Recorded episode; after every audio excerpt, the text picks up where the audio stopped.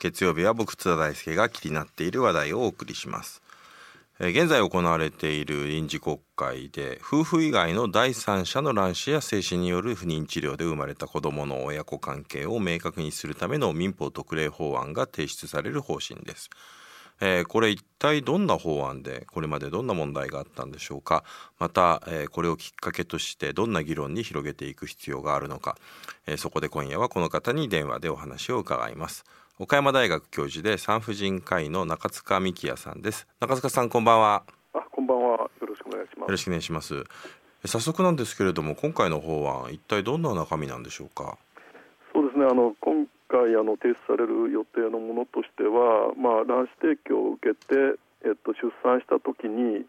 まあ、2人お母さんでできるわけですね、卵子を提供した女性と、それから産んだ女性ってことになりますけど、まあ、産んだ女性の方を母親と規定しようということですね、うん。それから、まあ、その時に夫がどうしてそれが行われたのであれば、えーまあ、遺伝的にはその夫とはつながりがないわけですけれど、まあ、それを、えー同意した夫はもう父であることを否定できないということですね、まあ、そういうようなことであの法的な立場を確定しようということです。うん、これはでもあれですよね。あの多分ラジオのリスナーの人、まあ、考え方いろいろあるとは思うんですけれどもでも卵子を提供をするう人女性がいるわけで、まあ、実際にはそのあの産んだ後にはその人のあの元で育てられるケースがまあほとんどでしょうから、まあ、そうするとこれ母はら卵子提供者の方がいいのではと思う人が多いかと思うんですけどこれはなぜ産んだあ人が民法上の母と規定されることになるんでしょうか？そうですね、これあの、いろんな場合が考えられますけれど、えっと、例えば、えっと、多いのはですね母親の年齢が高くなってしまって、自分の卵子ではなかなか妊娠できない方が、第三者からもらった卵子で、夫の精子とで、えっと、妊娠するということですね、ですから、産んだ方がまあ育てる場合がまあ多いのは多いと思います。まあ、代理出産の場合ですね、向井亜紀さんのような場合っていうのは、またちょっと変わってくるんですけれど。から、まあ、うあのこの場合、想定されているのは、産んだ方が、えっと、育てていくというのを想定しているということです、ね。ああなるほど、はい。だからこれ卵子提供のケースでもあの、まあ、ある種の、まあ、大きく分けてそういう2タイプがあるっていうことなわけですね。そうです。ね、お母さんが、えっと、どういう目的なのか、産んで赤ちゃんを卵子提供した方に、えっと、渡すのか、そういう場合もありますね、代理出産をしてあげるといった場合、その場合は、その卵子を提供した方が本当は自分の子供として育てたいわけですけれど、うん。ただそれはあの今の民法では自分が産んでないので母親となれないということですね、うん。まあ、そこのところはちょっとやっぱり解決できない、今回のでは解決できないですね。なるほど、はい。つまりまあこの今回のこの法改正で想定されているのは卵子あるいはあ精子を他者から第三者から提供を受けてえそれで子供を作った時に、えーその受けた側がきちんと法的に親であるというふうに、えーそこが確定するっていうそういう改正であるというこはい、とですね。その通りです。なるほどこれでもどうなんでしょう？その第三者からこの精子の提供を受けて生まれた子供は日本においてどのぐらい増加してるんでしょうか？えっとまあ、昔からあの、まあ、1948年が初めてって言われてますけれど精子をもらって人工授精をしたということですね夫婦がおられて夫の方に精子がないで妻の方に第三者からの精子で人工授精ですね子宮の中に精子を入れて子供が生まれたっていうのが、まあ、もう70年ぐらい経ちますけれど今までに100、まあ、少なくとも1万人以上と言われてますしこれはあの、えっと、数えられたものだけですからそうでないところで、えっと、行われているものも含めると、まあ、2万人とか、まあ、人によっては3万人とかっていう方もおられますね。うんまあ、最近ですとね話題にもなりましたけれども、あのートランスジェンダーの方ので、えー、と精子提供ができないので、はい。えー他者から精子を、えーもらってそれで、えーそのトランスジェンダーの方の、えー奥さんと女性と、えー子供を妊娠してっていうそういうケースもありました。話題になりましたけど、まあ、そういうケースも、あの親としては提供を受けた側が法的な親になるっていうことなんでしょうね今回はあのそういうこと、まあ、産んだ方が母親っていうのはもちろんそうなんですけどあの、まあえー、と性同障害トランスジェンダーの方であれば、えー、と血のつながりはないことは分かっているのでこれは2013年に最高裁まで行って親とも認められましたので父と子になれるということは今確定しています。うんこれあのー一方でですね、えーとまあ、そうですね精子提供がそれあの実際に増えてきているそして一方で女性がこの第三者から卵子提供を受けて、えー、子供を産む例、まあ、このやはりまあ女性の場合はどうしてもその年齢のね、えー、が高くなってしまうとその出産の可能性が低くなってしまうというもあのそういう特徴があるのでやはりそのことがあのこれ近年やはりこれこのこういった事例も増えているということなんでしょうか？まあ、ご存知のように晩婚化、晩産化ですよねいうことで結婚する年齢もどんどん高くなっていますのでで子供が欲しいと思った時にはもうかなり年齢が高くなっててなかなか妊娠自分の卵子をなかなか妊娠しないという方は当然増えていますしそれからまあもちろんあのがんとかのことでいろんな、まあ、がんの治療によって命は助かるんだけどまあ、化学療法抗がん剤なんかで卵子がなくなってしまうというような方なんかも増えてますので、まあ、第三者からあのそういう提供を受けて子供を産みたいという方はあの増えています。うんこれがあの、まあ、今日の本題でもあるんですけれどもこのこれまでの民法ではこの夫婦以外の第三者の、えー、卵子や精子のによるこの不妊治療で生まれた子ども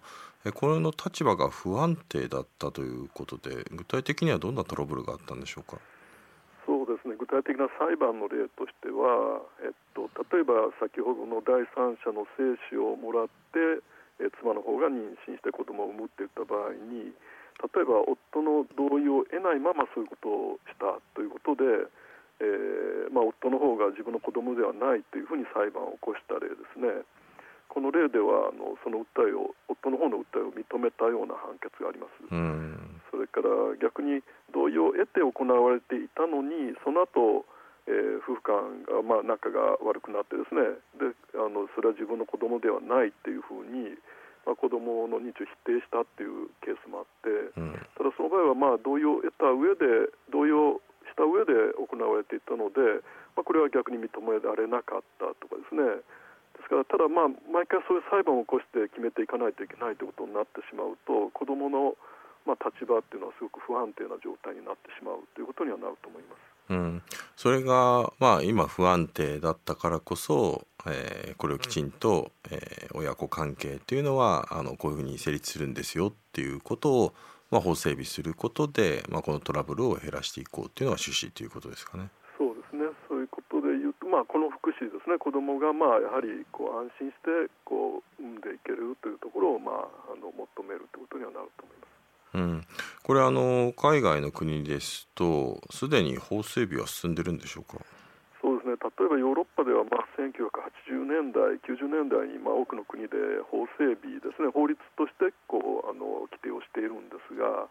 まあ、それはなかなか日本では進んでなかったという現状があります。うん、これなんで日本で法整備進んでこなかったんでしょうか？そうですね。あの、まあ、もちろん日本で全然議論されてなかったわけではなくて、えっとまあ、有名なのは2000年とかあるいは2003年ですね、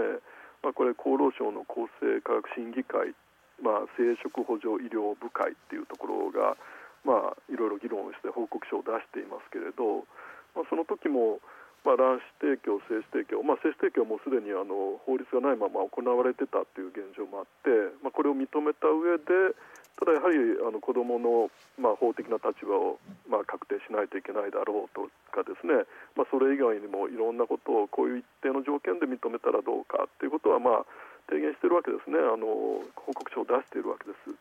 でまあ、自民党あるいは公明党もそういうプロジェクトチームを作ってまあ、2013年ぐらいからいろいろこう、まあ、であの国会に出す出すと言いながらなかなかやはりあの、まあ、いろんな考え子どもあるいは家庭家族っていうことに関していろんな考え方を持つような、まあ、議員さんもおられたからだと思いますがなかなかこうそこが調整できずに、まあ、国会に出せてこなかったという現状があると思います。まあこれ多分ねあの選択的夫婦別姓なんかとかと多分かなり近いものでそうですねその通りだと思います。うんあのやっぱり一部の、まあ、自民党のねやっぱり意思決定プロセスでかなり強く反対する議員の人がいるとどうなかなか通らないというような現状があって、まあ、例えばだから、まあ、選択的夫婦別姓なんかでも、まあ、90年代の、ね、終わりぐらいから、まあ、もうあのこれ導入すべきっていう勧告が出ていても、え、審議会でねそれが進まなかったりということがあって、まあ、やっぱりあの伝統的ね家族観、まあ、格好的な伝統的家族観にこだわる、まあ、議員の人によってまあ潰されてきたっていうようなね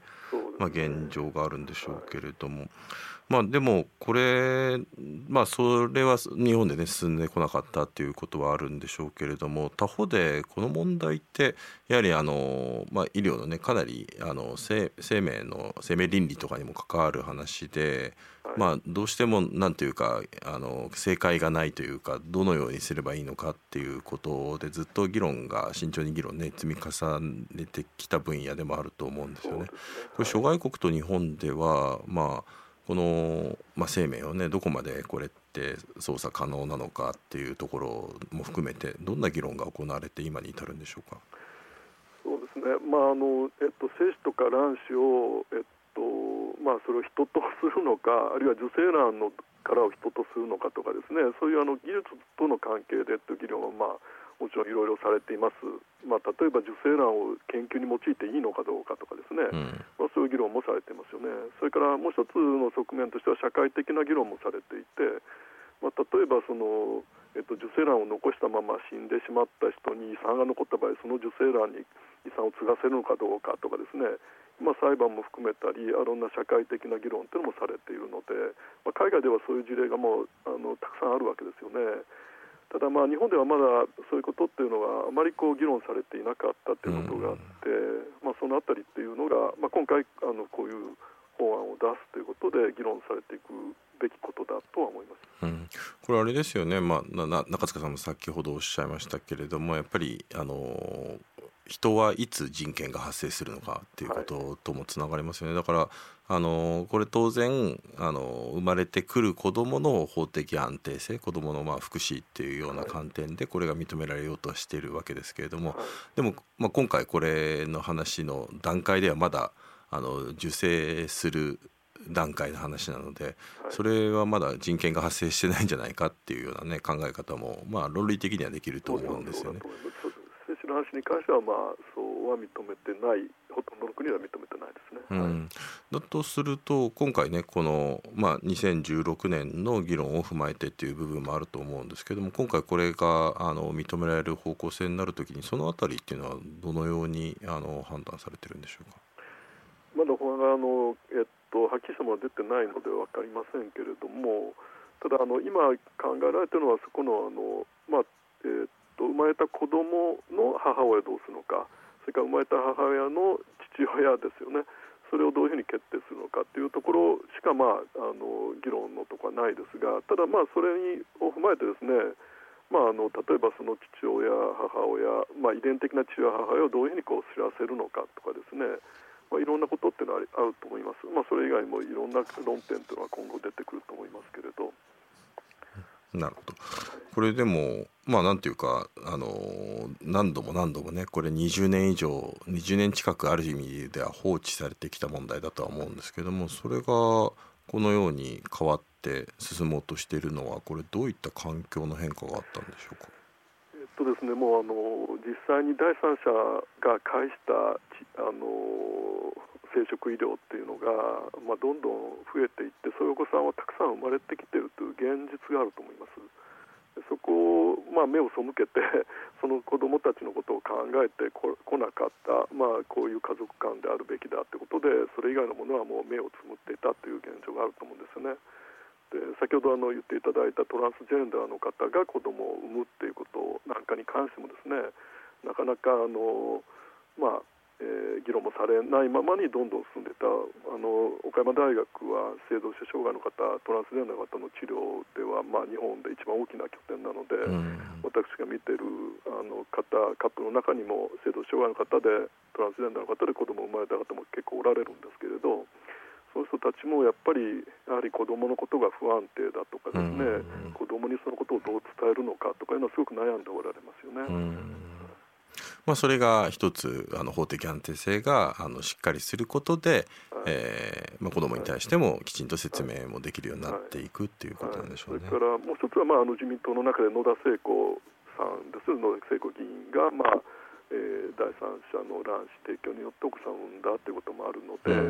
まあ、そういうこともやはり、まあ、今回大きくあの前進する方には、まあ、もも今回以外だけではなくてもっと前からですね2013年の議論からずっとあの関与されてきていますのでですから、まあ、そういうことも政治の中で動く力にはなっていると思います。なるほどえー、これ、まあ、法案が、ね、国会に提出されること大きな前進なんでしょうが、えー、中塚さんまだまだ議論すべきことは多いと指摘されています。例えばどの範囲まで広げるのかという視点などこのあたりちょっと、えー、教えていただけますか？そうですね。まああのいろんな視点があります。もう本当に今出し出してこられる法案に直接関係するようなところでもですねえっとその夫婦っていうのをどういうふうなものとして捉えるのかですね、まあ、今はあの法的夫婦に限るってことにしていますけれどただ例えばあの日本産科婦人科学会あるいはまああの政府もそうですけれど、まあ、法的な夫婦だけでなくて体外受精なんかは事実婚も認めてはどうかとかですね、うん、そういうような議論もしているのでですから例えばそのえっと、必ずしも法的に夫婦ではなくてもそういうことをしていいのではないかとかですね。そういうのも議論の一つにはなるとは思いますし、それからもっと言えばその、えー、先ほどから出ていますけれど性的マイノリティの方々ですね。トランスジェンダーの方は、まあ、あの例えば我々のところで手術をして法的にも、えっと、戸籍上も性別を変えて結婚してで法的な夫婦になって子供を作る、まあ、先ほどの例なんかはそうですけれど、まあ、そういうふうにあのできる方もおられますけれど例えばゲイの方だとかレズビアンの方っていうのは、まあ、今のところはあの同性婚できないという状況であれば、まあ、そういう方は法的な夫婦じゃないといけないって言った途端にもできなくなってしまうというですね。まあ、そこのところをどうにか今、同性パートナーシップ制度を認めるような岡谷市もちょうど7月からなったんですけども全国いろんな政令えー、いろんなところですね。あの同性パートナーシップ制度を認めてきていますから、まあ、それを持っているんだったら女あの夫婦と同じように子供を育てられるんじゃないかとかですね、まあ、そういう議論も今されているところですね。うんこれだからね中塚さんの今のお話を伺っていれば例えばまあだいぶね先のような気もしますけれども、はい、日本で同性婚が法制度としてね認められれば、はい、逆に言うとこのあの法的夫婦に限るっていう今のね条件であってもかなりだいぶ可能性が広がるっていう考え方もありますもんね。そうだと思います。まあこれは子供の面もあって子供がやっぱり法的な夫婦の方が あの福祉にかなうっていうふうにまあ今は考えられてるのでそういうふうになってますけれど、まあ本当にそうかどうかというところはまた議論があると思います、まあ、これフランスのようなねパックスのような形ではい。でね、まあ、法的夫婦であろうと事実婚であろうと基本的には受けられる社会サービスには違いがないようなね、まあ、そういうような、まああのまあ、子育て支援自体もあのやっぱり結果充実させていくっていうようなこと。多分本当に総合的にいろいろなものと関わってくるようなねそういう、はい、まあ要するに国として子供を産んで育てるというところの入り口をどうするのかっていう、まあ、そういう議論でもあるんでしょうねこれは。そうですね。あのもう言われる通りです。で、うん、あの生殖医療まああのも体外受精とかねそういうことをやるわけですけれどそういうものっていう時も、えっと、例えば学会ですね、まあ、日本だと日本産婦人科学会とか日本生殖医学会というところがまあ、ガイドラインを作ったりしてるんですがこれのヨーロッパ版とかあるいはアメリカ版の学会では、まあ、例えばその性的マイノリティの方たちがそういうことをやりたいって来た時に、ま、拒否してはいけませんとかですねそういう声明を出してるんですよね。あるいは独身の女性ですね独身の女性が子供を欲しいということで精子提供を受けたいといった場合もこれを認めようじゃないかということになってるんですが、まあ、日本ではまだそういう学会自体もそこまでその議論さえしていないという状況ではありますよね。うんこれあの中塚さんあの産婦人科になられて、はい、ちなみに何年目ぐらいですか？えー、なですね。はい、これどうでしょう、今ねちょっとが学会の議論の話が出たんで伺いたいなと思ったのが、でも本当にこの30年で、多分もう生殖医療を、まあ、技術的にもだいぶ変わったでしょうし、多分本当にあの社会の常識も大きく変わったと思うんですよね。これやっぱり30年でこの学会の議論っていうのも相当変わっているんじゃないかなっていう気もするんですけどこの辺りってどうなんでしょう？我々が2018年にあの調査をしています。あの全国のそういう生殖医療をやってるような体外受精なんかをやってるような施設の代表者ですね。ですからもう実際に自分たちがやるっていうようなあの意思ですけれど、ね、聞くとですねそうしたヨーロッパでそういうふうなあの、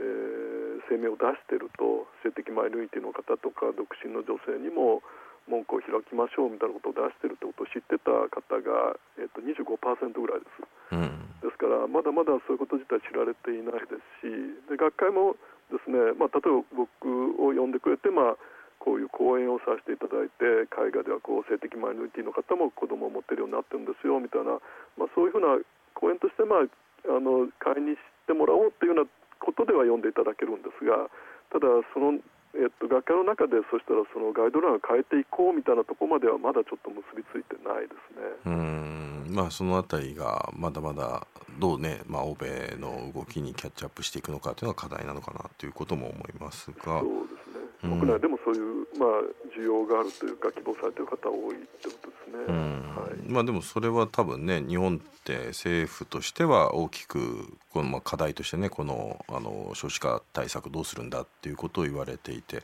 このままだとねこの国が持続可能じゃなくなるんだっていうことはもう、ね、ある意味もう20年ぐらい言われている話で。まあ、それとこれねあのここの政策どうするのかっていうのは相当直結してくる話なのかなとは思うので。そうですね。あの、うん、まあ、これを少子化問題として捉えるのかどうかっていうところはまああるとは思いますけれど、うん、まあ、あのその一つとして、まあ、今、菅内閣でも、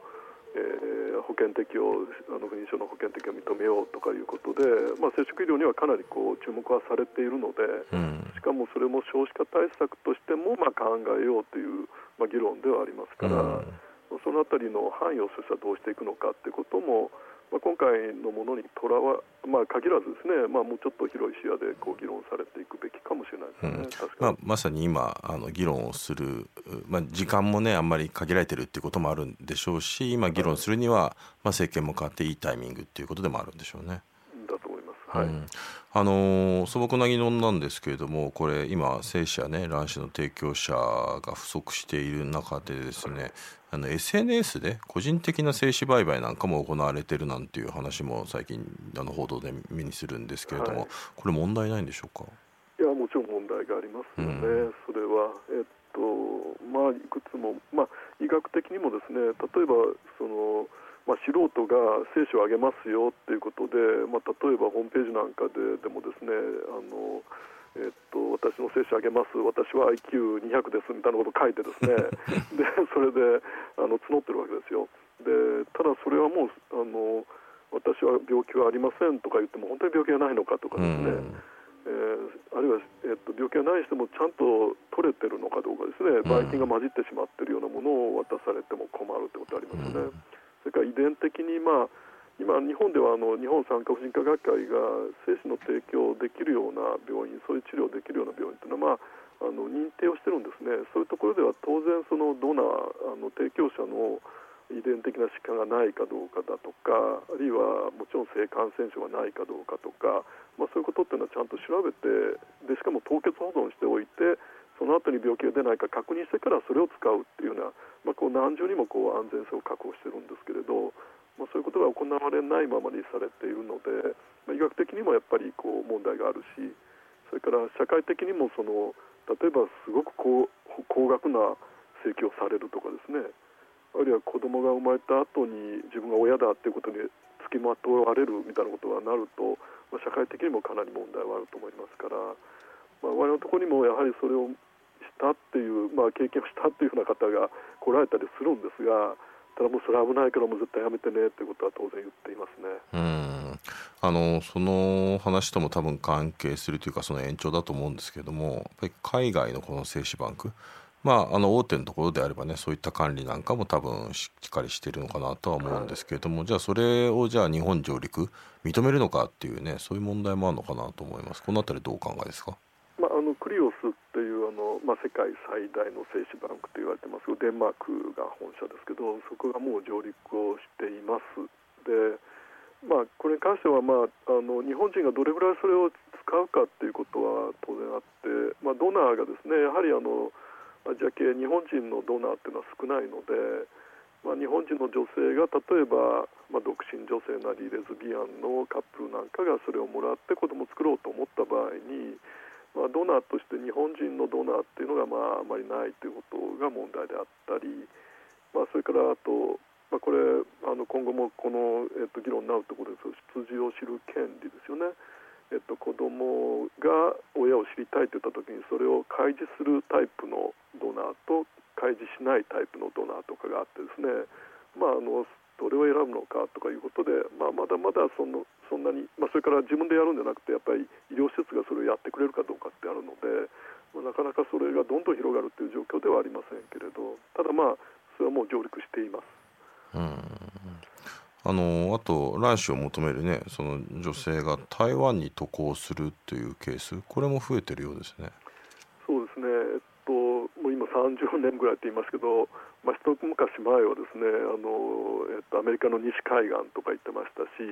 それから今度は韓国で韓国が厳しくなるとインドとかタイに行ってですね、まあ、今一番多いのはやっぱり台湾ですね台湾にあのたくさんの方行かれています。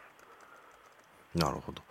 あの最後に、ね、伺いたいのが、まあ、中塚さん多分もう本当にこの現場でさまざまな、ね、事情、まあ、本当にあの性的マイノリティの人から、まあ、あのなんだろう高齢出産、まあ、いろんなの状況があって、まあ、こういったもののニーズも多様化してるっていうことを多分もう本当にあの日々の触れられてると思うんですけれども、まあ、その中で今あの大きくねこの変わろうとしているあの生殖医療の法的な環境、えー、議論を進めるために最も大事な部分、まあ、まずはここから議論した方がいいんじゃないかというところを最後にお聞かせいただけますか？そうですね、まあ、やはりあの、えっとまあ、一般人の調査とかですねそういうのデータっていうのはやっぱり大事だと思います、まあ、どうしても関連論になってしまって家族間はこうあるべきだみたいなことになってしまってるんですが、まあ、実態の調査あるいは日本人全体の意識調査そういうデータっていうのはすごく大事になってくると思います。なるほど、えー、データの中で注目するものって何ですか、まあ、例えばその先ほどから出てるあの、えっと、出自を知る権ですよね、うん、これってあのやはり親に自分が提供し、まあ、聖書を提供してでであとほんな、えー、っと20年30年したらお父さんって来られたら困るっていうことで自分がのあの情報を子供に伝えたくないっていうような方っていうのは結構おられたんですね今までもですね。ただそれを認めるかどうかということでいうと、まあ、認めないっていうことでずっとそれは来てたわけですけれどただあの我々の調査でもですね一般市民への調査2019年しましたけどこれだと、まあ、あのそれは認めるべきだあるいは認めるべきだとどちらかと思うということを方とかを加えると、まあ、大体60何パーセント7 6割から7割ぐらいはやっぱり認めるべきだって言ってるんですよね。これはあの同じように生殖医療をやってる施設代表者に聞いてもほとんど同じぐらいです。ですから多くの人はやっぱり認めて子どもの方、まあ、やっぱり子どもの視点に立つとあの、まあ、自分のやっぱりこうあの遺伝的な親がわからないっていう状態っていうのはやはりこう精神的にも不安定になったりですねそういうことが起こってくるので、まあ、そこは難しい問題ではありますけどそこっていうのはすぐ解決していかないといけないですし、まあ、データもそれを示しているということになると思います。まあ、まさにこれが出自を知る権利ということをきちんと保障することで、まあ、この権利を保障するためにこの法制化がっていうふうになんかセットでね多分あの安定していくのかななんていうことも思いました。はいはい、えー、中塚さんどうもありがとうございました。はい、えー、ジャーナリスト津田大輔です。えー、11月2日の編集後期です。今日はですねアップクロス面白かったですね産婦人科の中塚さんだったんですけれどもあの僕自身知らないことがたくさんあったしむしろその現実多分法制度とか倫理の議論とかがまあ多分十分になされていないところにでもまあ現実にもうそういう第三者による精子や卵子提供で生まれる子どもたちはどんどん増えているっていう状況に対して、まあ、そこをだから、まあ、まずは法律で、えきちんと追認していくっていうことが大事ではあると同時に、まあ、それをやるためにはやっぱりあのきちんと話せていかなきゃいけないことがあのある。どこまでを親と認めるんだろうか、まあ、生殖医療はどこまでが OK にするのかっていうこと、まあ、多分これねあの答えは出ない問題でおそらくただ問の答えが出ないけれども、まあ、日本の場合はやっぱり一部のね保守政治家によってそういった議論すらなかなか次の段階にね進めるようなことがやっぱりそれが押さえつけられてきたっていうことがねよくわかるような内容だったなと思いますね。だからあのヨーロッパなんかでも別にあの多分相当いろんな議論があった中で今のように進んでいて。で本来はねあの、まあ、答えが出ないからこそ議論して今のようにあの落ち着いていくっていうところがあるんでしょうけど日本の場合はやっぱりそういう、えー、ことがやっぱりあの止まってしまう。でもその問題って例えば緊急避妊薬のね問題だとかも含めて、まあ、緊急避妊薬の問題はまさに産婦人科医療の問題ですしまあなんかそういうあの一部の保守的な価値観によって議論することすら、えー、止められていてしまったっていうようなこととまあ今日のね中塚さんの話で学会でもなかなかその議論が全然で国際トレンドで追いついてないっていうような話があって